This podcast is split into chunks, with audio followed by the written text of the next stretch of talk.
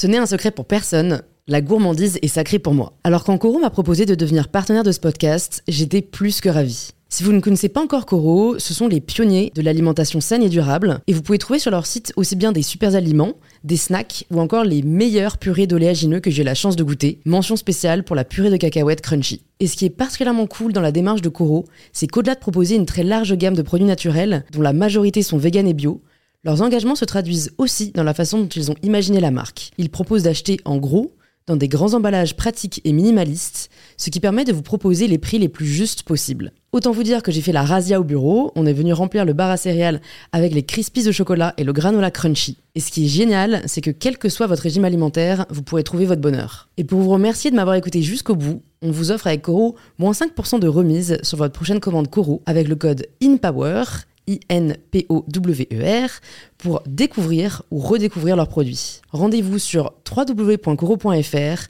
et surtout, régalez-vous.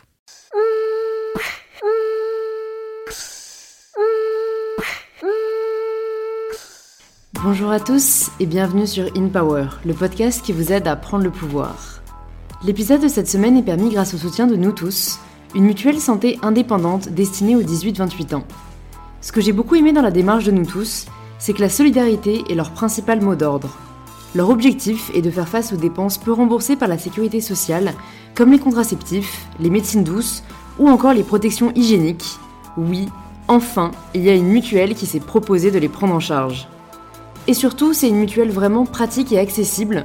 Vous pouvez accéder à votre dossier et vos remboursements sur l'application Nous Tous et les contacter directement par WhatsApp si vous avez la moindre question. Pour s'inscrire, il suffit de se rendre sur leur site www.noutous.fr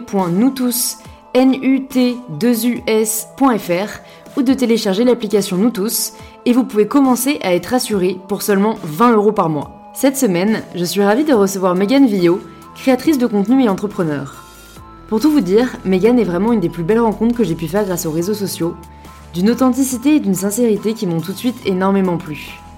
J'avais envie d'enregistrer cet épisode avec Megan pour plusieurs raisons.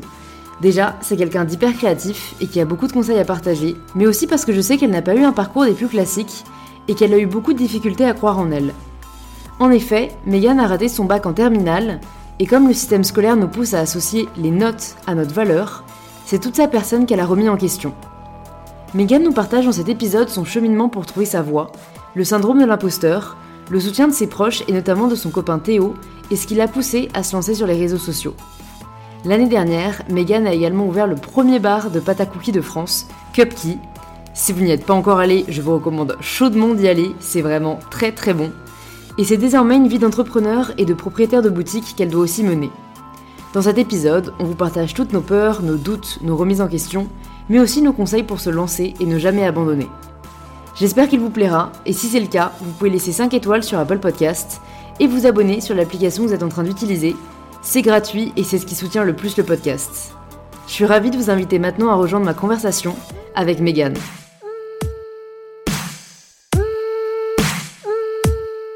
Bon bah bonjour Megan Coucou, ça Bienvenue va sur In Power, je suis ravie d'être chez toi dans ton appart de ouf, que si jamais vous ne connaissez pas, je vous invite à aller regarder les stories de Megan, vu qu'elle a la gentillesse de nous le partager souvent en story. Bon Megan, pour les personnes qui peut-être ne te connaissent pas encore, est-ce que tu peux te présenter de la façon dont tu le souhaites?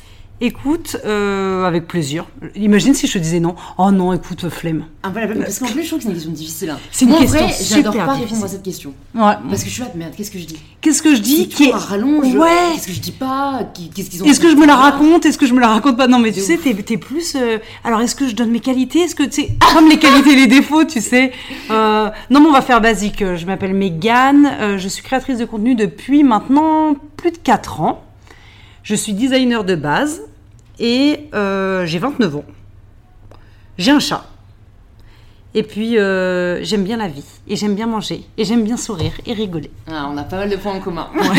mais c'est pour ça que je pense que pas mal de gens te connaissent, euh, des personnes qui nous écoutent. Mais bon, à mon avis, ils connaissent pas toute l'histoire. Non. Donc on est là pour ça. Déjà, est-ce que tu peux nous dire Moi, j'aime bien savoir comment est-ce que euh, mes invités imaginaient la vie quand ils étaient enfants? Tu vois, est-ce que tu te souviens comment est-ce que tu imaginais ta vie quand tu avais Ah 9-10 oui. ans Ah ouais, 9-10 ans, je le sais déjà. 9-10 ans, je me disais qu'à 25 ans, on était adulte. Hmm. Vraiment. J'ai 29 ans, je le rappelle. 25 ans, on était adultes et on avait un chien, un mari, une maison avec un petit peu d'herbe devant pour garer, pour garer la voiture.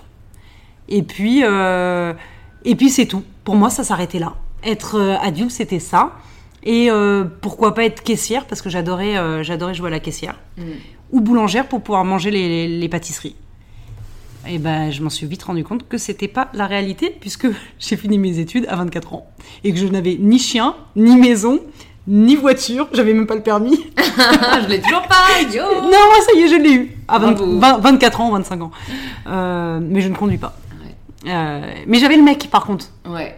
Il est toujours là. Il est toujours là. que ouais. Megan est donc en couple avec Théo depuis qu'ils ont 16 ans. Ça va faire, Beaucoup trop mimes. oui, dans 5 jours, 6 jours, ça va faire 13 ans. Ah, c'est dingue. Ouais, c'est fou.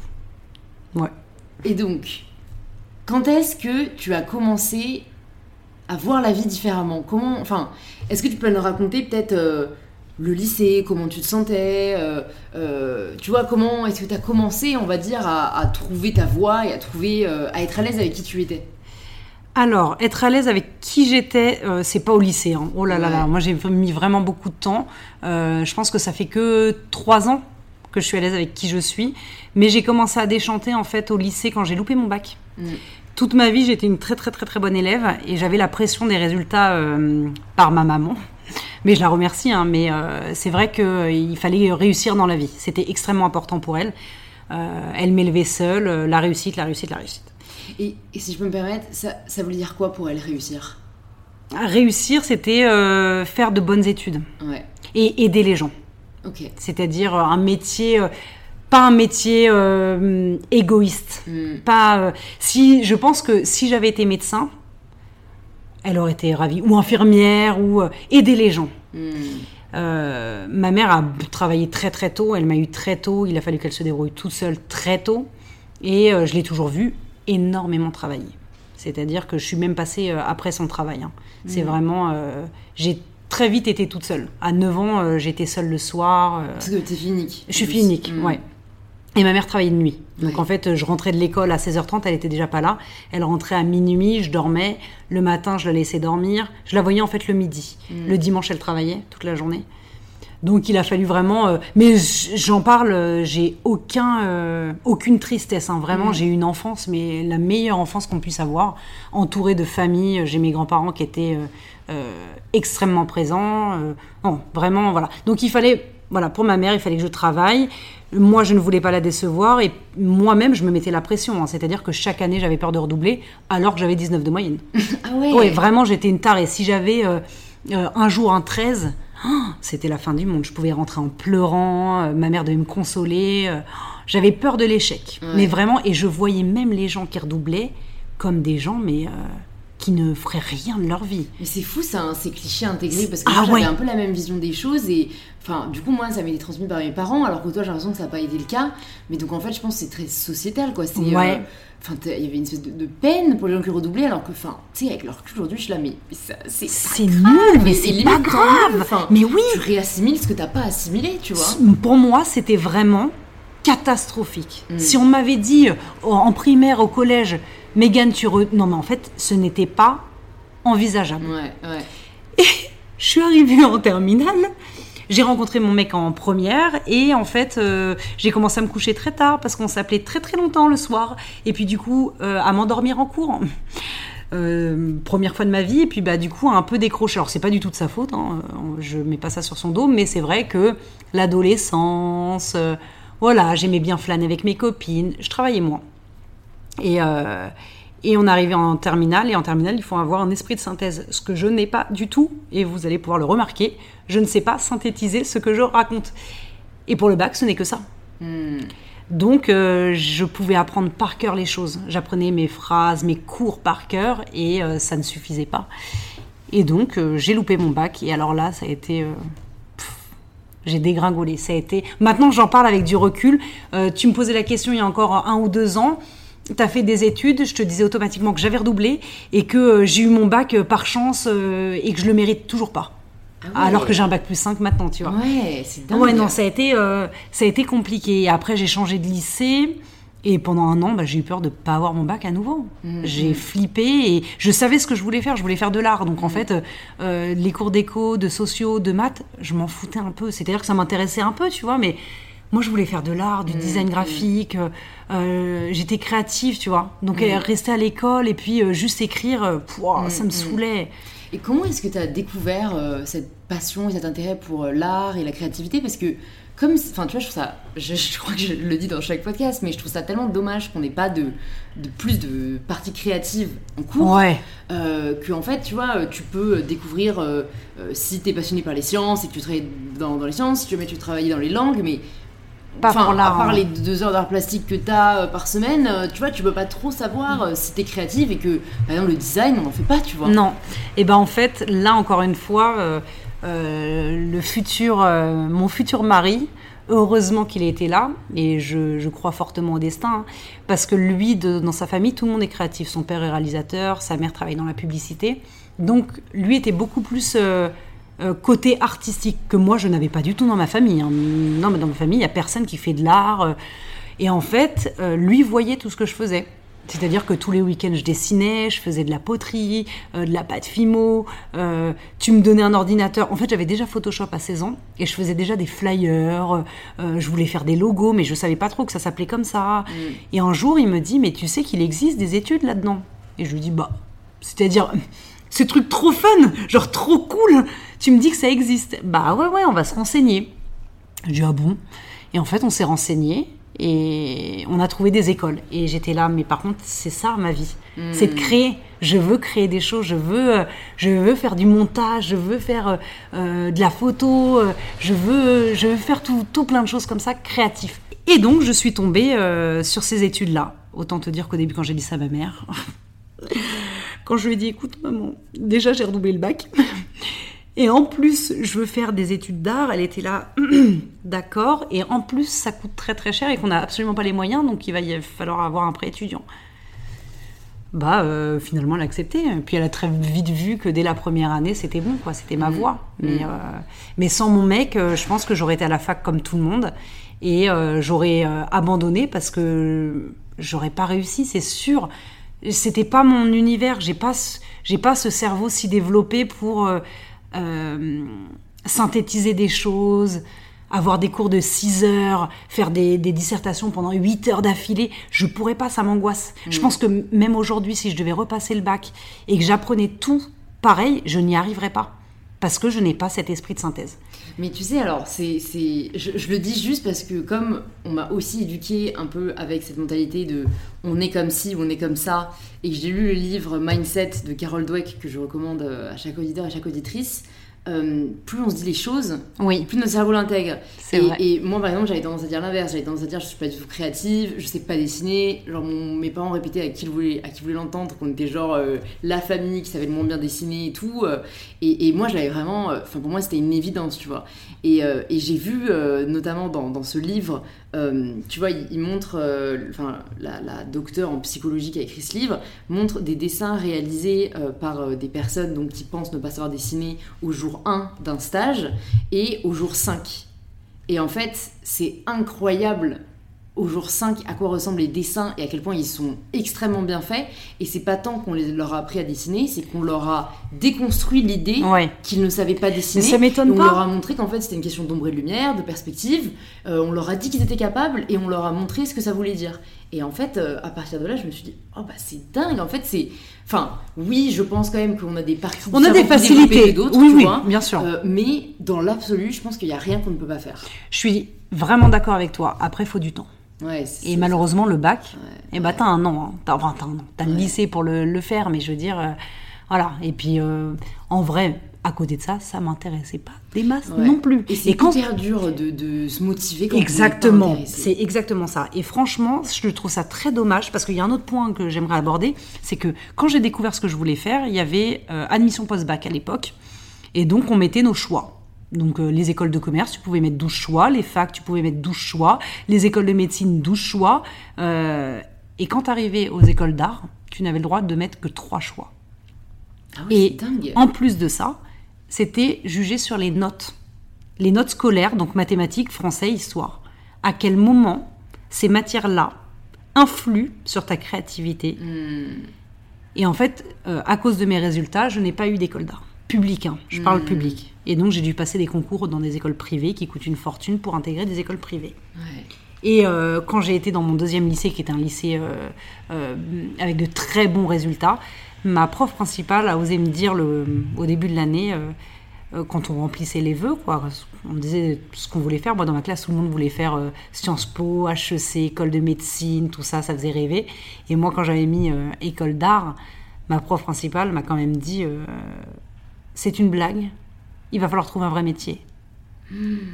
Ah, ça, c'est tu- vraiment terrible. Ah, c'est terrible. C'est Ouais, terrible ouais. parce que tu te dis, mais en fait, c'est c'est ce que je veux faire. C'est vraiment ce que je veux faire, mais est-ce que c'est la bonne décision? C'est clair. Il y a une phrase moi, qui, qui m'a un peu traumatisée. euh, euh, bon, on me l'a un peu dit quand je disais que je voulais faire journalisme, mais c'est surtout, on l'a surtout dit à d'autres amis, et je l'entendais tout le temps, la phrase mais il n'y a pas de débouché. Ah oui. Mais cette ah oui, phrase oui. Il n'y a pas de débouché, mais. Et donc c'était une espèce de. C'était un peu une espèce de fatalité. Ouais. Quand tu fais journalisme, il n'y a pas de débouché. Bah tant pis, ne, ne le fais pas. Ben oui. Et, et en fait, assez rapidement, heureusement, je me suis dit, enfin, ça veut rien dire. Je veux dire, euh, euh, si tu veux faire quelque chose, tu, tu vas le faire. Ok, ce sera peut-être plus dur, ça va peut-être plus galérer, mais si je vais réussir à faire le métier que j'ai envie de faire. Mais cette espèce de fatalité en mode, oui. tu devrais choisir ton métier en fonction des débouchés qu'il y a. Mais c'est absurde. Mais c'est ça. Mais souvent, c'est ça en vrai. hein. C'est vraiment en fonction du salaire. Quand tu es au, au lycée, on te parle de salaire. Alors que bon, Dieu sait que. Enfin, c'est c'est pas parce qu'on te dit à 18 ans, bah, le salaire d'avocat c'est tant. Non, ça se trouve, tu seras le meilleur avocat. Euh, euh, on te voudra de tous les procès et puis tu, des, tu gagneras des milliers et des cents. Ou alors pas du tout, tu vois. On te parle de salaire et on te parle de débouchés, c'est vrai. Non, mais c'est vrai. Et moi, on m'avait dit pour l'art, mais qu'est-ce que tu veux faire dans l'art? Parce que tu dessines pas si bien que ça. Alors, par rapport au niveau des élèves en école d'art, effectivement, j'étais un peu à la traîne. Un niveau normal, ça allait. Donc, on me disait, tu peins pas, tu dessines pas si bien que ça, mais du coup, euh, qu'est-ce que tu veux faire dans l'art? Mais il y a tellement de métiers. Il y a tellement de tellement de métiers. métiers. Et surtout aujourd'hui avec le digital, ça c'est vraiment un truc que je trouve Ouais. très très cool dans tous les métiers créatifs, c'est que ça a ouvert tellement de portes. Et aujourd'hui on peut venir te démarcher juste parce que tu vas poster des trucs cool sur Instagram. Enfin, Ah oui. Non, vois, mais là, moi, euh, moi, je suis arrivée au summum de, de ce que je pouvais imaginer. C'est-à-dire que j'ai fait mes études d'art. Euh, faut savoir qu'en école, tu as les profs. C'est le meilleur moment de ta vie parce que c'est le meilleur moment où tu peux être aussi créatif. Après, quand tu rentres en agence de pub, on te dit direct euh, non, le client n'a pas assez de budget. euh, non, il faut utiliser ces couleurs-là. Non, c'est pas ces formes. Tu as des chartes graphiques ah, imposées. C'est trop dur. C'est super dur et surtout, Tu peux aller contre ta nature limite. quoi. contre ta nature. Et en plus de ça, euh, il y a un truc, c'est que le, le client, tu ne le choisis pas. Tu es obligé d'accepter. Donc moi, je sais, c'est souvent ce que je raconte dans les interviews. Euh, je me suis retrouvée quand même pendant mon année de ma cinquième année. Je faisais une semaine école, trois semaines agence. Je me suis retrouvée trois mois sur une brochure de piscine. C'est-à-dire que j'avais fait un bac plus 5 euh, et je devais m'occuper de dessiner des plans de piscine avec des moteurs, comprendre les trucs. Et je me suis dit, Oh, par contre, euh, je suis désolée, j'ai 24 ans. Alors, en plus, je culpabilisais parce que je me disais, j'ai 24 ans, je peux pas prétendre à mieux que ça. C'est, enfin, je, suis, je sais, je sais pas, je peux pas prétendre à mieux que ça, mais en même temps, je n'ai pas envie de faire ça de ma vie. Mm. Et on te dit, oh là là, tu sais, avant 40 ans, t'auras pas de vie, les horaires, machin. Je me disais, mais moi, j'ai besoin d'être un peu plus créative, de m'amuser. Je voulais m'amuser, je voulais pas. euh, Et au final, aujourd'hui, je suis plus, je suis pas dans une agence, et c'est des marques qui viennent vers moi, et moi, je demande, j'accepte ou non parce que le projet est fun ou pas. Mm, mm, mm. Quel bonheur. C'est clair. Non, mais ça, c'est un autre point aussi que c'est bien qu'on déconstruise parce que le but, c'est aussi un peu de dire ce qu'on aimerait qu'on enfin, aurait aimé savoir avant. Mais euh, cette idée qu'il y a une espèce de sacrifice, Ouais. je comprends pas du tout. Et c'est encore ancré dans beaucoup de mentalités Oui. de se dire euh, bon, je vais tenir dans cette boîte 5-6 ans. Exactement. Ça me permet d'avoir un beau nom sur mon CV, d'avoir un bon salaire, de faire mes armes. Et après, je ferai ce qui me plaît. Exactement. Oh, oh, oh, mais commence à faire ce qui te plaît maintenant. Ben ouais. Et et il y a un énorme, enfin je pense c'est beaucoup de choses. Il y a de la peur, il y a un syndrome de l'imposteur, il y a personne, il y a pas de rôle modèle, tu vois. Ouais. Et je pense que c'est particulièrement vrai pour les femmes, euh, où on a tendance à chercher encore plus la sécurité parce que euh, on nous a pas mis euh, dans la tête qu'on pouvait euh, être au pouvoir de notre vie et, et faire ce qu'on voulait Exactement. sortir de nos études, tu Et vois. que déjà, tu as de la chance si tu as un taf. Ouais. C'est un peu ça. Mm. Nous, c'était vraiment en sortant de, de l'école, euh, déjà, bah, effectivement, c'était un peu galère parce que euh, les agences de pub euh, sont toutes là quand euh, c'est pour du stage, du contrat pro, mais après, pour un CDI, euh, il n'y a plus beaucoup de monde. Et, euh, et c'est vrai que euh, le salaire, euh, vraiment dérisoire, et tu es obligé de l'accepter parce que tu te dis, euh, bah, j'ai de la chance. Mm. Déjà, on me propose, j'ai de la chance. Bah non, en fait, parce que tu as fait 5 ans et que ton travail et tes horaires méritent plus, mais non. Moi, je m'en souviens, j'ai- dans une boîte, euh, j'étais naïve, j'avais dit voilà, on commence à quelle heure le matin Wow, 9h30, c'est bien. J'étais là, waouh, trop classe, 9h30. Et le soir, bah, le soir, quand tu as terminé ton travail. Alors moi, je me suis dit, bah, oui, logique, 19h, je sais pas. Non. En agence des pubs, à 19h, allez, 18h30, on te dit, t'as pris ton après-midi si tu pars. Et c'est normal de faire du 22h, 23h. Mais pour un salaire dérisoire, parce qu'il n'y a pas d'heure sup. Mais ça, c'est normal. Et on te le dit à l'école, les profs te le disent. Au début, il faut fermer sa bouche. T'es obligé d'accepter. T'es obligé d'accepter. Puis après, quand t'es calé, quand t'es directeur, directeur artistique senior, euh, là, oui, tu peux te permettre de partir un peu plus tôt, de profiter de ta famille. Mais j'ai, je, me souviens de mon prof de pub qui nous avait dit avant 40 ans, vous ne comptez pas pour avoir une vie. Avant 40 ans, on est diplômé à 24 ans. T'imagines Et quand- 16 quand ans de ta life. ça, tu t'es dit quoi? Bah, c'est comme ça. Je me suis dit, Ouais, bah, ça doit être comme ça. euh, je suis motivée. euh, ouais, bah ouais. Écoute, euh, je me suis très vite lancée à mon compte, en tout cas. Ouais. Et qu'est-ce qui a fait que tu t'étais pas lancé à ton compte dès la fin de tes études? Est-ce que tu y pensais? Euh, non, parce que je ne savais même pas que ça existait. Enfin, ce que je fais actuellement. Ouais. C'est-à-dire que euh, lors de ma cinquième année, j'ai lancé mon compte Instagram. Et en fait, euh, je savais même pas qu'on pouvait en faire un métier, en gagner sa vie avec ça. Et, euh, et surtout, je t'en avais déjà parlé, j'avais honte. J'avais très très honte de dire que j'étais blogueuse. Vraiment, euh, c'était très mal vu encore il y a 4 ans. Là aujourd'hui, je pense que ça y est, les, les, les mentalités ont un peu évolué, mais c'était vraiment euh, ah bah oui bah t'es la nana, tu présentes des produits de beauté et c'est tout. Alors non, pas du tout, mais d'accord. Et du coup, j'avais très honte, et encore plus quand t'as fait des études d'art, ou tu sais, t'es un peu genre. En, les écoles d'art, c'est vraiment bobo, quoi. C'est. euh, et, euh, et je m'en souviens même en cinquième année, j'avais des réflexions de gens de ma classe qui pouvaient, dire, qui pouvaient me dire euh, Tu vas te prendre en photo, c'est ça, pour Instagram? J'avais supprimé mon compte Instagram, je l'avais mis en privé, j'assumais pas du tout. Ils auraient pu me gâcher mon truc. Et en fait, je me suis dit Quand je, je finis mes études, je me lance vraiment. Parce qu'il y aura plus personne qui pourra rien dire. Et je l'ai fait. Et en fait, euh, la cinquième année, donc après la cinquième année, j'étais diplômée. Comme j'avais fait un contrat pro, j'avais un an de chômage. Et, euh, et en fait, au moment où j'étais diplômée, euh, je reçois un mail qui me dit voilà, on aimerait te convier à Milan pour une exposition de je sais pas quoi. Je dis ça à mon mec et je dis mais c'est une arnaque. Et il me dit bah non, c'est pas une arnaque du tout. Je dis mais si, attends. Donc je réponds euh, euh, merci beaucoup, mais je n'ai absolument pas les moyens de me rendre à Milan. Euh, Mais j'étais quand même fière qu'on m'ait proposé de venir à Milan. Et l'agence en question me dit mais euh, Mégane, tout est défrayé, c'est-à-dire que on t'invite et puis là-bas tu fais des photos et tu mets sur ton blog quoi. Je dis mais what the fuck? Qu'est-ce que c'est que ça? Donc ça, c'était en 2015-2016. 2016. 2016, donc ça, il n'y a pas si longtemps. Non. Donc, en fait, euh, parce que, euh, raconte-nous un peu peut-être les, les- les débuts de ton blog, tu vois. Comment est-ce que tu choisis par quoi tu vas commencer? Pourquoi est-ce que tu choisis la mode alors que tu aurais peut-être pu choisir, tu vois, des DIY ou je sais pas, de la cuisine, enfin, des secteurs qui Oh là là, aussi. ma pauvre. C'est quoi un peu ta réflexion au-delà du fait de dire, bon, j'ai un peu envie de m'amuser et, et- et si je comprends bien, tu avais un peu envie d'exprimer la créativité que tu pouvais pas exprimer au taf. quoi. Ouais. Euh, au début, j'ai fait, fait tout. hein. J'ai fait du DIY, j'ai fait de la food. euh, mais de base, de base, de base, j'avais que un compte Instagram. J'avais même pas mon blog parce que moi, je lisais plus les blogs. Pour moi, c'était ringard. J'étais là en mode, oh là, je vais pas ouvrir un blog alors que j'en lis plus. J'en lisais avant, mais maintenant, j'en lis plus. Et c'est les marques qui m'ont poussé, qui m'ont dit Ah, mais Megan, tu sais, si tu avais un blog, on pourrait travailler ensemble. Le référencement, tout ça, tout ça. Bon, et j'ai ouvert mon blog, j'avais 60 000 abonnés sur Instagram quand même.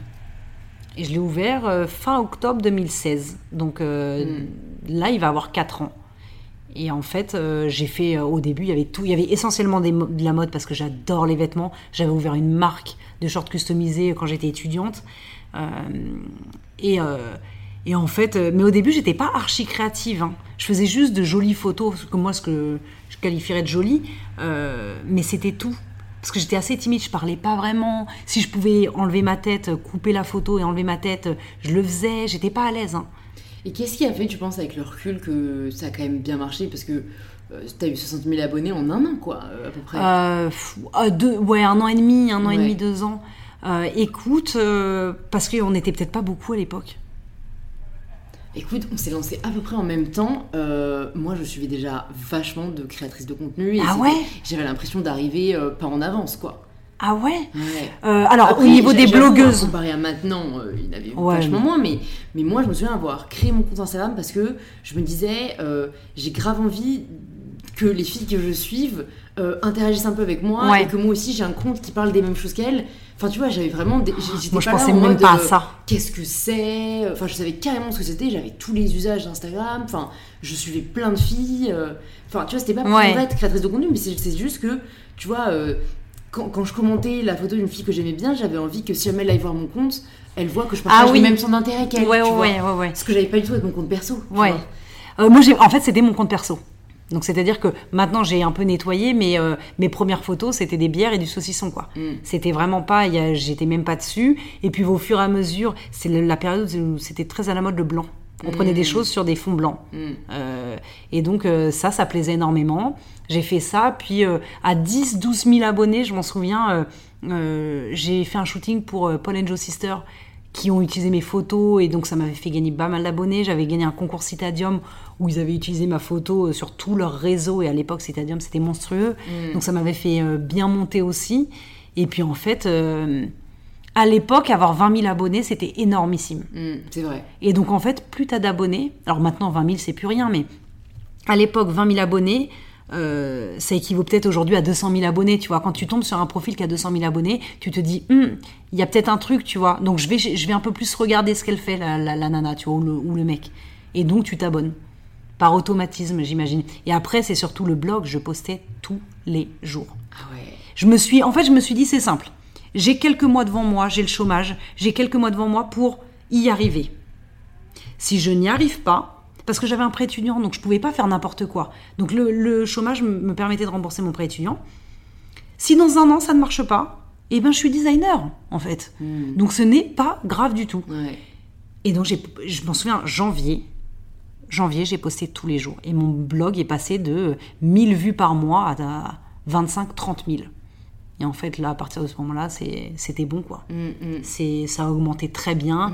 Euh, alors maintenant, mon blog, je le délaisse un petit peu, mais pendant très longtemps, euh, ça a été euh, mon support Mm, mm. de, com. Principal. ah ouais, vraiment, hein, c'était très important, Ouais. quoi. Oui, c'est important. Enfin, c'est important. Je trouve intéressant de parler de des usages, des changements d'usage, parce que tu vois, c'est marrant. On a commencé vraiment en même temps. Euh, et, et moi, j'adore écrire. Euh, Mm. J'adore écrire. C'est ma première passion. Et en fait, j'étais limite. Enfin, tu vois, je me souviens même euh, encore avant, quand, il y a, il y a 5-6 ans, quand je sortais du lycée, que je commençais mes études. Euh, je- j'avais limite l'impression que je pouvais pas être journaliste parce que plus personne ne lisait en fait. Oui. Tout le monde disait la presse écrite c'est mort. euh, Et en fait, du coup, j'ai même pas pensé à créer un blog alors que j'aurais grave aimé. parce que je me disais, mais, oui. plus personne ne lit de blog. Et forcément, moi j'ai lancé mon blog au final euh, à Noël là. Parce que, euh, comme je t'ai dit, j'aime bien avoir des nouveaux projets tout le temps. Et il s'avère que comme j'avais créé Instagram, YouTube, podcast, je m'étais dit, vas-y, pour Noël, je fais un calendrier de l'avant avec un article Oui. par jour. Pendant- Voilà. Mais, mais dans l'absolu, je l'utilise plus tant que ça, tu vois. Et, et je sais pas pourquoi. Est-ce que c'est parce que je sais fondamentalement que c'est condamné?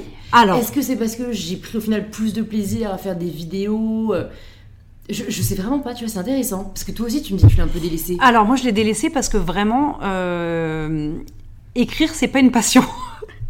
Vraiment, moi, si je pouvais faire mes articles, et pourtant je faisais des articles humeur, c'est-à-dire des articles hyper perso sur la confiance en soi, sur comment aller mieux, comment euh, euh, éviter de mettre les gens dans les cases. Mais euh, si je pouvais mettre que des photos sur mon blog, euh, ça m'arrangeait, tu vois. Mais euh, j'étais comme toi à me dire, personne ne lit les blogs, et au final, dans mes meilleurs temps du blog, j'avais 70 000 visiteurs par mois, ce qui est énorme. Après, attention, ce n'est pas du tout la même tranche d'âge que sur mes autres supports. Par exemple, sur YouTube, c'est très jeune. Et il, il m'est arrivé de lire des commentaires de jeunes ados de 13-14 ans qui me disaient, c'est quoi un blog? Alors que sur Instagram, ma communauté, elle a 25-45 ans, c'est ma plus grande euh, euh, part d'audience, et elles, elles savent très bien ce que c'est un blog, et elles y vont, et voilà quoi. Mais c'est vrai que... Et je m'amuse plus sur les montages vidéo, sur faire les photos, euh, faire euh, euh, des petits trucs drôles que d'écrire euh, sur Ouais. les blogs. Et est-ce que, euh, en termes de, de partenariat, tu sens que les marques aujourd'hui demandent moins de blogs ou est-ce qu'il y a encore cette euh, appétence. Il n'y a plus euh, rien. Alors, je t'explique. De mon côté, hein, je vais, je peux pas être, euh, enfin, parler euh, de manière générale, mais de mon côté, il n'y a plus rien sur le blog. Plus rien de, de partenariat. Les marques, quand elles me contactent, c'est n'est essentiellement que Instagram, YouTube, TikTok. C'est dingue, hein. Vraiment. Alors que, il faut être clair et net et précis. Le blog, c'est référencé. C'est-à-dire que le blog, dans 10 ans, si tu fais une recherche, ça sortira sur Instagram. Tu peux faire ta recherche même dans une semaine, que le- la photo Instagram ne, ne part pas. Ouais. Mais il y a plus de plus d'impact Ouais. sur Insta. Ouais, ouais, c'est vrai. Et, et surtout, je pense que les marques savent tellement moins bien s'y prendre que les créatrices ou les créateurs de contenu sur les réseaux qui cherchent cette expertise, ce contact. euh, Tu vois, c'est la proximité. euh, et- et Exactement. et c'est, je, je sais pas si euh, c'est plus pertinent, euh, tu vois, de voir une story d'un produit que de lire un article. Je pense que ça dépend aussi de chacun et de Ah chacune. ouais, hein. voilà. C'est- c'est- C'est-à-dire que. Mais par contre, je sais pas toi, mais quand moi je veux rechercher un avis sur internet d'un, je sais pas, d'un produit de beauté, Mm, mm, euh, mm. je, lis les blogs. Alors en fait, j'achète tellement plus de produits de beauté, mais je l'ai fait pendant longtemps. Euh, si c'est du make-up, moi je vais regarder des vidéos YouTube, Ouais. parce que comme ça je le vois. Ouais. Je vois le rouge à lèvres, à quoi il ressemble, etc. Euh, les fringues, c'est- bah, c'était beaucoup Instagram à l'époque où j'achetais encore euh, des vêtements à part euh, sur des. Enfin, même maintenant, des petits e-shop vintage Ouais. et tout ce que je trouve, c'est sur Insta. Mais les blogs, moi, ça va être des voyages. Ah oui. Ah ouais, alors, alors, les les city blogs guides. voyages, je les aime. Ah oui. Je fais pas confiance, euh, même à TripAdvisor, etc. Je veux lire Oui. euh, quelqu'un qui y est allé, qui va me dire genre c'est quoi le truc bien à faire Ouais. et tout. Et de voir les jolies Donc, photos, ça euh, je suis d'accord. ça, Les city guides. Peut-être à faire plus des, des, ouais, des city guides. euh, Ouais. Parce que ça aide de ouf quoi. Mais bien sûr. T'as des détails et tout. euh. Ok, donc tu te dis en janvier 2017 du coup, I'm gonna make it. work. Ouais. Attends, j'ai- un doute quand même parce que j'ai l'impression que le- mon blog a déjà 4 ans. Il me semble que l'année dernière, donc ça voudrait dire que je l'ai ouvert en octobre 2015, fin octobre 2015, début novembre 2015, et Que je m'y suis mise ouais, janvier ouais. 2016. Ouais. Parce que j'ai été diplômée euh, en j'ai été diplômée en juin 2015. Ouais. Bah donc c'est ça en fait. Ça. Non, le blog va avoir 5 ans. Fin octobre, il a Putain, faut 5 faire une ans. fête hein. Ah ouais. Ah ouais, c'est clair. place, hein. Si on m'avait dit, ouais, c'est clair. Si on m'avait dit il y a 5 ans, c'est ce que je dis souvent à Théo. Je dis Ouais. seulement s'il n'y avait pas eu. Enfin, j'aurais tellement aimé qu'il y ait une petite euh, fée qui me dise sur, sur l'épaule il y a 5 ans, mais même il y a 6 ou 7 ans, ou même quand j'ai loupé mon bac, juste une petite fée qui me, qui me dirait juste Megan, t'inquiète pas. T'inquiète pas, tu vas, tu vas y arriver, t'es pas, t'es pas nul. Tu vas kiffer ta vie. Vraiment. Parce que je me souviens que ce que je n'ai pas dit, c'est que euh, j'ai loupé mon bac la première année, mais j'ai été au rattrapage. Et j'avais 70 points à rattraper, c'est quasiment le maximum. Et j'en ai rattrapé 50. Et la deuxième année, alors que j'avais des résultats, euh, la moyenne, j'étais tellement stressée que je n'ai pas eu mon bac. J'ai eu, je l'ai eu au rattrapage. Et en fait, au rattrapage, je pleurais et je disais à Théo, il m'avait accompagné, je disais à Théo, si je ne l'ai pas le bac, je pourrais me suicider. Vraiment, tellement je pouvais pas re- retripler, tripler. Je pouvais pas me retrouver avec des enfants et en même temps, je pouvais pas ne pas l'avoir parce que pour moi, c'était inconcevable de passer, de faire sa vie sans diplôme. Mais quand on y pense, c'est Mais c'est dinguissime, Quand on y parce pense, que- c'est dingue. T'as vu à quel point l'enjeu qu'on se c'est n'importe quoi. Mais c'est et, et tu- Parce et que- franchement, je me mets à ta place, c'est clair, si j'avais pas eu le bac, euh, t'as vraiment l'impression d'être un échec. Ah oui. Et ça, c'est un message que j'essaie vraiment de partager, c'est-à-dire, déjà, j'aime pas le terme échec parce que c'est une question de, de, de perspective et, et- et de perception des choses, mais c'est pas parce que tu rates quelque chose que tu es un raté. Oui, bah, il y a une énorme différence. Mais pourquoi? Parce que de toute ta vie, toute ta scolarité, on te parle du baccalauréat. Mm, On te dit que c'est alors qu'en vrai quand tu l'as et que tu fais tes études, le seul diplôme important à la fin, c'est la fin de tes études Ouais, supérieures. ouais. Mais le baccalauréat, mais donc si là à ce moment-là, en 2009, 2010 quand j'ai eu mon bac, 2010, il y avait une petite une petite fée qui m'avait dit Megan, t'inquiète pas. T'as de l'ambition et tu vas y arriver. Tu vas arriver à ce que tu veux vraiment. Mais ne t'inquiète pas, fais-toi Mm. confiance. Malheureusement, bon, en même temps, si on me l'avait dit, peut-être que je me serais euh, mis comme ça les doigts de pied en éventail et Ouais, j'aurais peut-être pas fait grand-chose, mais, euh, mais euh, ouais, c'est pas forcément évident. Mais donc, du coup, oui, on arrive, janvier 2016, je publie tous les jours, le, le blog explose et euh, je kiffe ma vie. Et on arrive en août 2016, et là, mon chômage se termine. Ouais. Et en fait, il faut savoir que c'était cool, j'ai voyagé gratuitement avec le blog, mais j'ai pas gagné ma vie. Donc il s'est passé un an où vraiment j'ai gagné euh, sur peut-être un an, j'ai dû gagner 4000 euros. Donc autant vous dire qu'on ne vit pas avec 4000 euros sur un an. Mm. Et en fait, bah, là, je dis à mon mec, euh, bon, bah, c'était bien cette petite année de césure. Euh, J'ai appris plein de choses sur Instagram, j'ai appris à faire un blog, euh, je maîtrise le web, je fais ci, je fais ça. Mais je suis designer graphique, donc je vais intégrer une agence. Et mon mec me dit, mais pas du tout. En fait, tu es faite pour ça, tu t'amuses. Et je dis, mais je fais comment? C'est-à-dire que je fais un autre prêt pour payer mon prêt étudiant? Et là, la bonne étoile. Mon chéri a un beau-père. Sa maman s'est remariée avec un homme. Et euh, ce beau-père-là euh, s'appelle Dom et euh, il a toujours cru en moi. C'est-à-dire que euh, on a squeezé l'époque école supérieure, mais grâce à lui, j'ai pu aller faire mes études au Mexique parce que j'avais pas les moyens de me payer mon billet d'avion. Ça a été le premier geste énorme et cadeau qu'il m'a fait.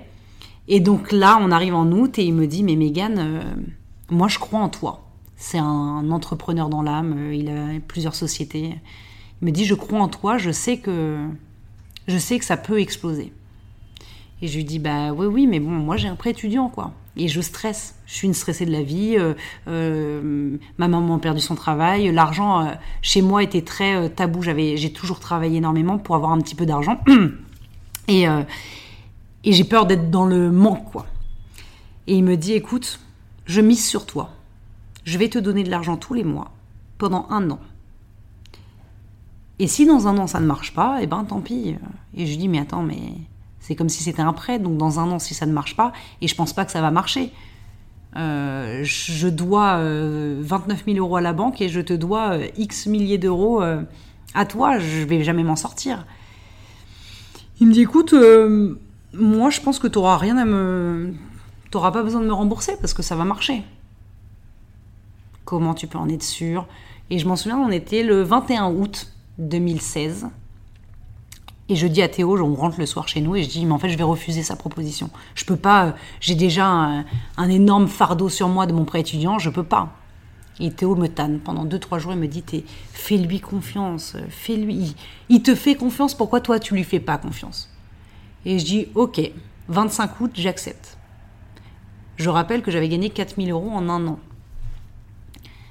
Le 26 août, je reçois un mail sur ma boîte mail.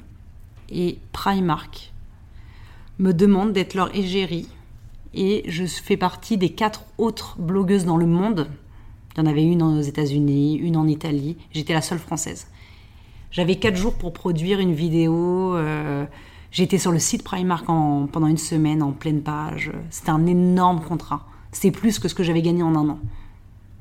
Le lendemain, Putain, le destin, quoi. le destin. Et en fait, j'accepte ça.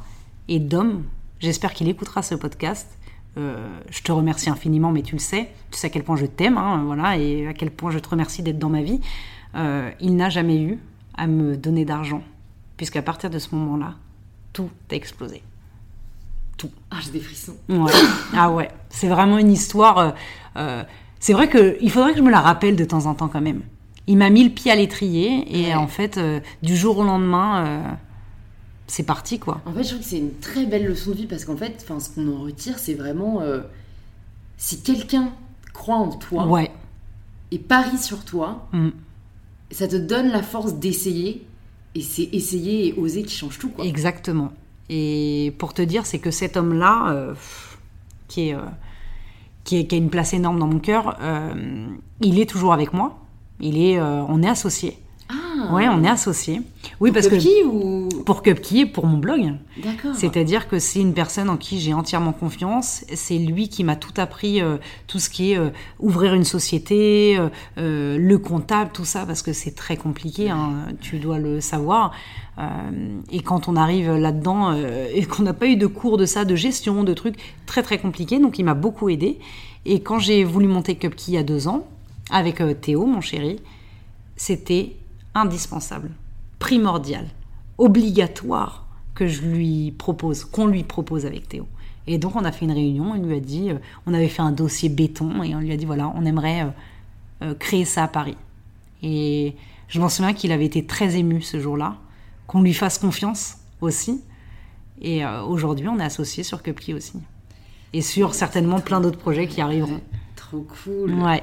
Et qu'est-ce qui t'a donné envie d'ailleurs de monter Cupkey Parce que du coup, en plus d'être créatrice de contenu, qui prend déjà beaucoup de temps, euh, il y a maintenant euh, plus de six mois, Ouais. t'as ouvert euh, le premier bar de pâte à cookies.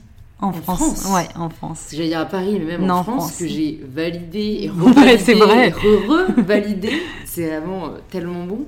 Qu'est-ce qui a fait que ce projet est né dans ta tête? Parce que c'est c'est atypique, quoi. Et, et comme tu dis, en plus, euh, euh, j'ai l'impression que tu es quand même quelqu'un qui. Enfin, c'est si jamais tu, tu n'as pas eu de formation dans quelque chose, tu vas un peu te censurer, quoi. Tu vas Ouais. dire, enfin, le mauvais syndrome de l'imposteur, tu vois. Ouais. Mais tu vois, qu'est-ce qui a fait que tu t'es dit, en fait, oui, moi, je peux ouvrir un, bar à cou- un bar à cookies et je vais le faire? Ben parce que euh, je me suis dit, je vais ouvrir un blog et finalement ça va réussir, ça va marcher, donc pourquoi pas ça, enfin pourquoi ça marcherait pas dans d'autres domaines? Ouais. Et en fait, j'ai un autre truc, c'est que on l'a dit et redit, j'ai loupé mon bac, donc j'ai eu un échec dans ma vie. Je ne veux plus avoir d'échec et surtout, euh, j'ai ce truc-là dans la tête qu'il faut que je réussisse ma vie avant 30 ans. Ça, c'est un autre. euh, ouais. C'est, je sais pas, je pense que c'est un complexe d'infériorité. Je, je ne sais pas. Je veux réussir ma vie avant 30 ans. Et euh, ma mère va te dire. Je pense si elle écoutera le podcast, elle se dire Mais elle a réussi déjà le blog. Mais en fait, je- j'en veux toujours plus. Je suis jamais. fi- En fait, je ne suis pas fière de moi encore. Donc euh, ce truc-là, je suis très gourmande. Euh, J'avais adoré ce concept-là à San Francisco. Je me suis dit que ça n'existait pas en France, fallait le ramener. Et j'ai fait euh, euh, ce que j'adorais, c'est-à-dire toute l'identité visuelle, la déco, euh, le logo, euh, les strates créatives que j'adore faire. C'était un projet, quoi. Mm, C'est comme un projet d'école, mais en vrai, avec mon mec, avec son beau-père. Et c'était un autre truc à mon arc, une autre, une autre chose d'accompli Mm, mm, mm. une autre chose d'accompli, un autre défi. Je m'étais même dit avant de monter Cupkey, oh là là, quand Cupkey sera fait, si j'y arrive et que ça marche et qu'il y a des gens qui apprécient et que et que j'ai une vraie boutique en vrai, là je serais fière de moi et je serais trop heureuse. Bon bah je suis très heureuse hein. Mais il va falloir d'autres projets. euh, Ouais, non, il va falloir d'autres ouais. projets, quoi. Je, je peux pas m'arrêter là. En fait, j'ai toujours besoin de nouveau, mais c'est comme toi. ouais. C'est le problème, c'est que, ok, il y a un projet qui est fait, ok, ça marche, c'est chouette, mais je m'ennuie là, il faut autre chose.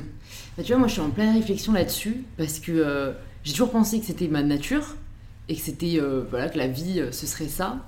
Et j'ai rencontré un, un mec super qui s'appelle Jonathan Lehman. Donc si jamais vous n'avez pas écouté l'épisode avec Jonathan, chers auditeurs et auditrices, je vous le conseille. Ce sera, je pense, juste avant toi. J'ai même décidé de faire une partie 2 parce que bref, mec passionnant qui était avocat d'affaires. Qui, qui était pas du tout heureux alors qu'on il pensait enfin il a fait Ouais. ce qu'il pensait être la réussite et ce qu'on attendait de lui Euh, et il a totalement changé de vie Euh, aujourd'hui il est euh, enfin tu vois expert en méditation il a lancé son app de méditation il fait des conférences Ça me fascine. et en fait, ça me fascine parce que pour avoir échangé avec lui, j'ai lu son premier livre, je vais lire son deuxième.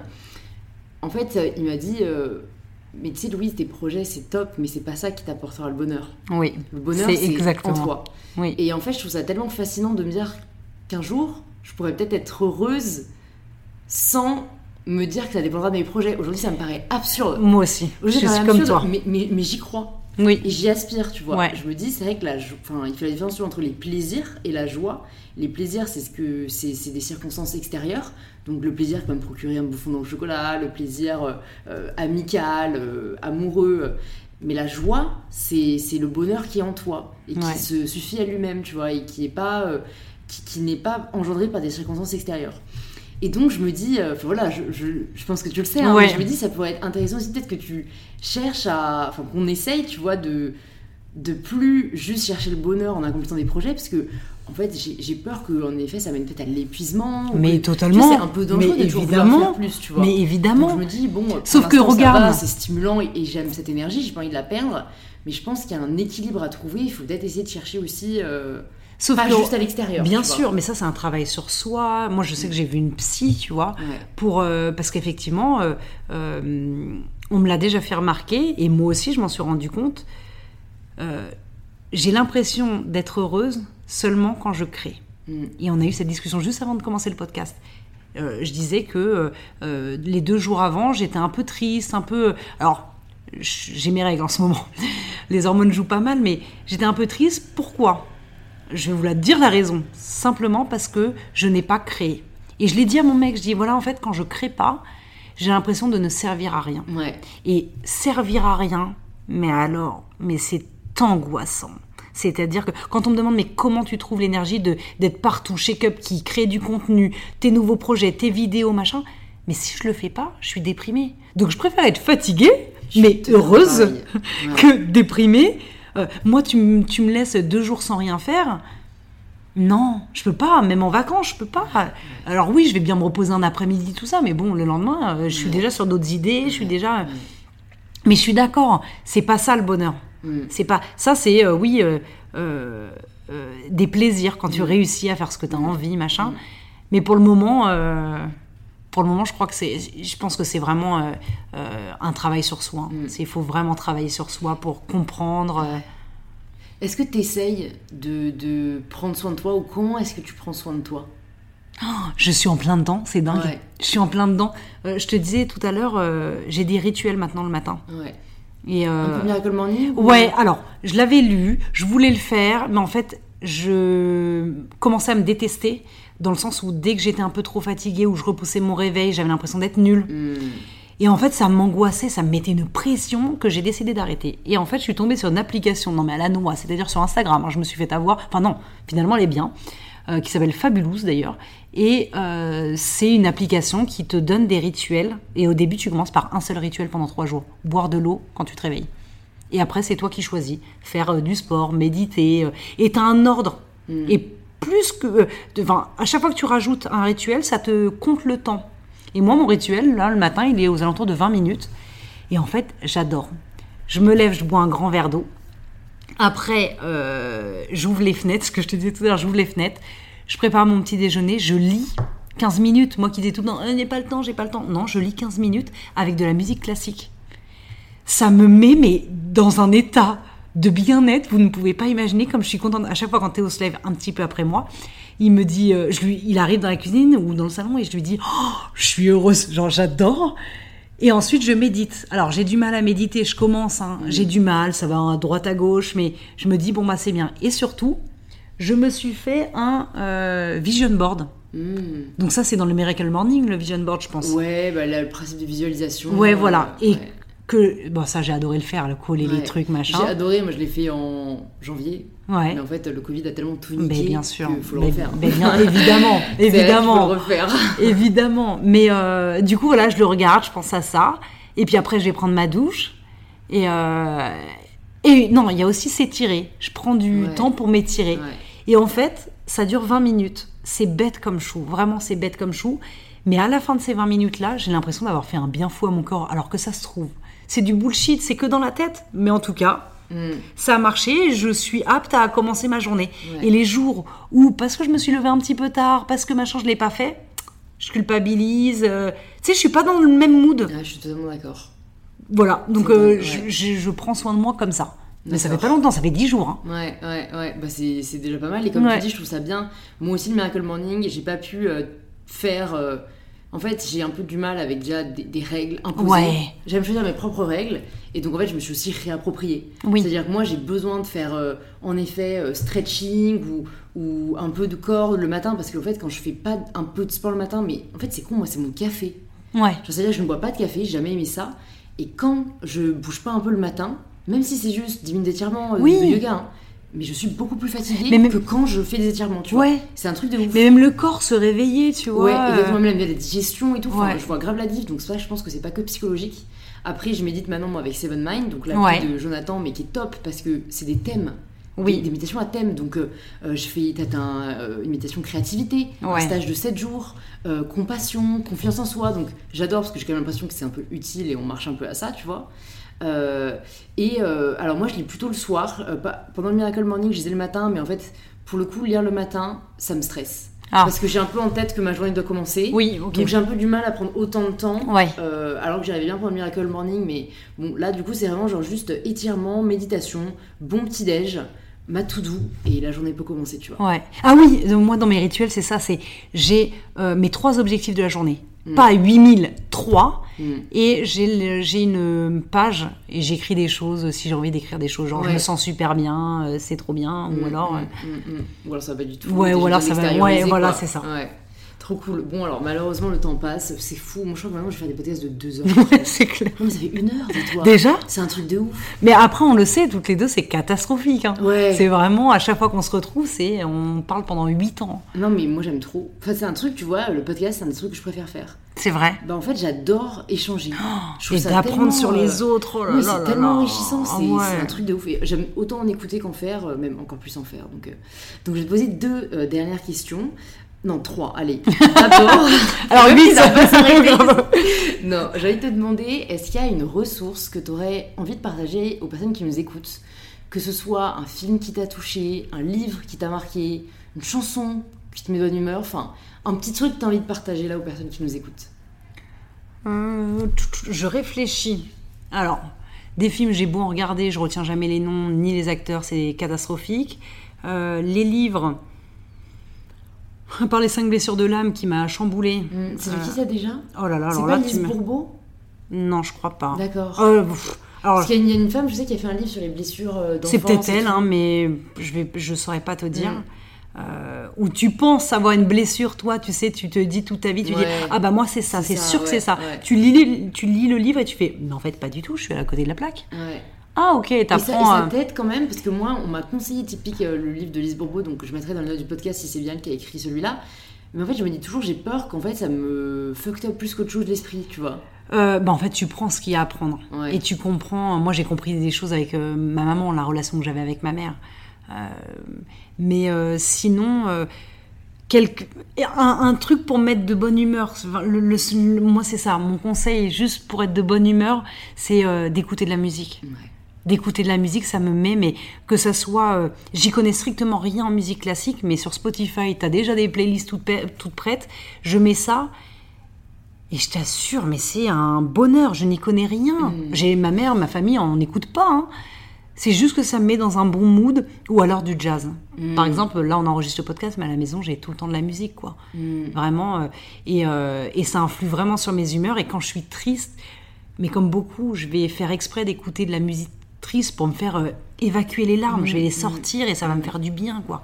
Mais ça, tu vois, c'est génial, un truc que j'arrive pas du tout à faire. Moi, je suis une espèce de déni de la tristesse. Ah ouais Je la rejette totalement. Oh non. Et donc, quand je suis triste, moi, je mets une musique qui va me mettre de bonne humeur en mode bon, là, arrête, arrête, t'as pas de raison d'être triste. Et je crois que ça, c'est un truc, un jour, ça va m'exploser à la gueule. Genre, Bah, en même temps, c'est ce pas- que j'ai refoulé. Bah en fait c'est ça, c'est que d'un côté c'est plutôt bien parce que comme ça tu te lamentes pas, tu vois, mais d'un autre côté tout ce que tu refoules, ton corps l'absorbe. hein. Ah, mais c'est ce qu'on m'a toujours dit. Et le Et corps, de euh, digestion, il- ça vient peut-être de Ah bah. Enfin, ouais. c'est gros travail, moi. euh, c'est euh, ça c'est sûr et certain. Mon, mon psy, enfin. ah ouais, non, c'était. Il faut, il faut Ouais, extérioriser. après, bon, t'as pas besoin de pleurer à chaudes larmes. Moi, Ouais. je sais que je suis très très sensible, donc Mm, mm. je vais pleurer pour un rien. Et Une musique à la télé. Mais tu vois, pour le coup, par contre, je pleure hyper facilement dans les films. Oh là Genre, là. la dernière fois, c'était dans quoi que j'ai pleuré, Jules, il n'en revenait pas. Je sais plus, on regardait un film et qui était même pas triste, mais genre, on avait fait une crasse à un, à un petit papy. Oh, arrête, quand ça parle de. Ouais, ouais, non, c'est Des pas personnes possible. âgées, Ah ça ouais. se passe pas comme ça devrait. J'ai chez Jules, mais Louis, t'es pas en train de pleurer. J'ai Ah, si. pas méchamment, mais juste en mode, c'est pas possible. Ouais. comme ça. Ah ouais, non, c'est pas possible. Alors, dans la vraie vie, pas tant que ça. Trop Oui. bizarre. C'est dingue. Ah non, moi c'est vraiment euh, euh, les larmes et plus je vieillis, plus c'est cata. hein. C'est-à-dire que euh, je peux pleurer pour tout et n'importe quoi, euh, d'énervement, de tristesse, de joie, de de ah ouais non. Non, mais c'est bien, t'évacues. Ah moins, ouais, j'évacue. Tu refoules pas, tu vois. ouais, j'évacue. Heureusement. Ouais. Alors ensuite, je voulais te demander s'il y a une personne dont t'aimerais entendre l'histoire ou que t'aimerais entendre sur In Power, ce serait qui? Hmm, je réfléchis, je réfléchis.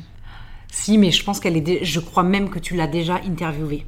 Et si tu ne l'as pas fait, euh, elle a déjà fait un podcast, mais elle est. Quand on parle de larmes, c'est-à-dire que j'ai pleuré pour elle hier. Euh, elle s'appelle Marie Clémence. Euh, tu l'as pas Son nom de famille, c'est Marie Clémence. Elle a sorti un livre et en fait, euh, c'est une femme qui est homosexuelle et qui s'est révélée assez tard, qui vient d'une famille catholique très bourgeoise, donc pas du tout accepté euh, l'homosexualité. Et euh, elle est mariée avec sa femme et elles ont une petite fille.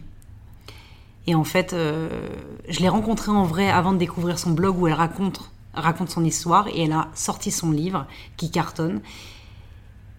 Et elle est incroyable, c'est-à-dire qu'elle est incroyable. Et là, en fait, hier, si j'ai eu des larmes, c'est parce qu'elle a annoncé hier qu'elle venait de faire une fausse couche après trois mois. Et qu'en fait, euh, ben, en plus d'encaisser une fausse couche, qui je pense, ça doit être terrible pour une femme qui veut un enfant, c'est qu'elle, elle fait, tu sais, des fives, tout ça, et que elle explique que c'est pas reconnu en France son, son couple alors, entre guillemets reconnu parce qu'elles sont mariées, mais faire un enfant, c'est pas autorisé. Et que, euh, en plus d'avoir dépensé énormément d'argent, 6 000 euros, euh, elle vient de perdre son bébé, que euh, c'est des piqûres tous les jours. Enfin, c'est un, parcours du combattant. Et ça m'a chamboulé. Mais vraiment, je me suis dit, elle mérite pas. En plus, comme je la connais, voilà, elle mérite pas. Ouais, ouais. Donc elle, si tu pouvais mmh. l'interviewer, mmh. elle est mais génialissime. Elle a son histoire, elle est incroyable. Elle s'est battue contre toute sa famille qui n'acceptait pas l'homosexualité. Ses, ses grands-parents ne sont pas venus à son mariage. Sa mère, au début, refusait qu'elle voie cette femme. Elle, est elle devait se marier avec un homme euh, d'une bonne famille. Euh, enfin, elle a tout envoyé en l'air. Elle, c'est un exemple, mais euh, elle a tout envoyé en l'air. Elle a mm. cassé tous les codes de ce qu'elle avait appris, mm. ce qu'on lui avait inculqué. J'avoue, c'est très inspirant. Ah ouais, Elle est... donc elle est catholique, homosexuelle, mariée, avec une petite fille. Trop cool. Bon bah je note voilà. la recommandation avec plaisir. Et la dernière question, c'est donc la question signature du podcast. Ça signifie quoi pour toi prendre le pouvoir de sa vie? Être heureuse. je crois que c'est la réponse la plus rapide qu'on ait jamais donnée sur le podcast. straight to the point. Hein. Ouais. Ouais, être heureuse. Trop mm. cool. Bon, bah, on, se donne rendez-vous dans deux ans, trois ans, et on est heureuse? Maxi heureuse, tu sais, euh, comme euh, ce que te disait Jonathan. Ouais, bah écoute, en fait, je pense que c'est le fait de se mettre un rendez-vous qui fera qu'on sera pas heureuse. Ouais. Et je pense que ce c'est vrai. De 30 ans, faut que tu, faut que tu l'envoies. Ouais, c'est clair. Quoi. Parce que c'est hyper condi enfin, on est conditionné en effet à se dire en tant que femme à 30 ans tu dois être mariée, ah des enfants c'est exactement ça mais, mais alors je sais que j'en aurais pas à 30 ans c'est un livre enfin c'est un, un, chiffre ouais. ça veut rien dire c'est comme euh, note. Enfin, tu vois, mais c'est comme toi, là, tu, vas, tu vas arriver à l'approche où on va te dire, à l'âge, parce que moi j'y suis, 29 mm. ans, on te dit euh, sans cesse, tous les jours, et l'enfant, c'est pour quand?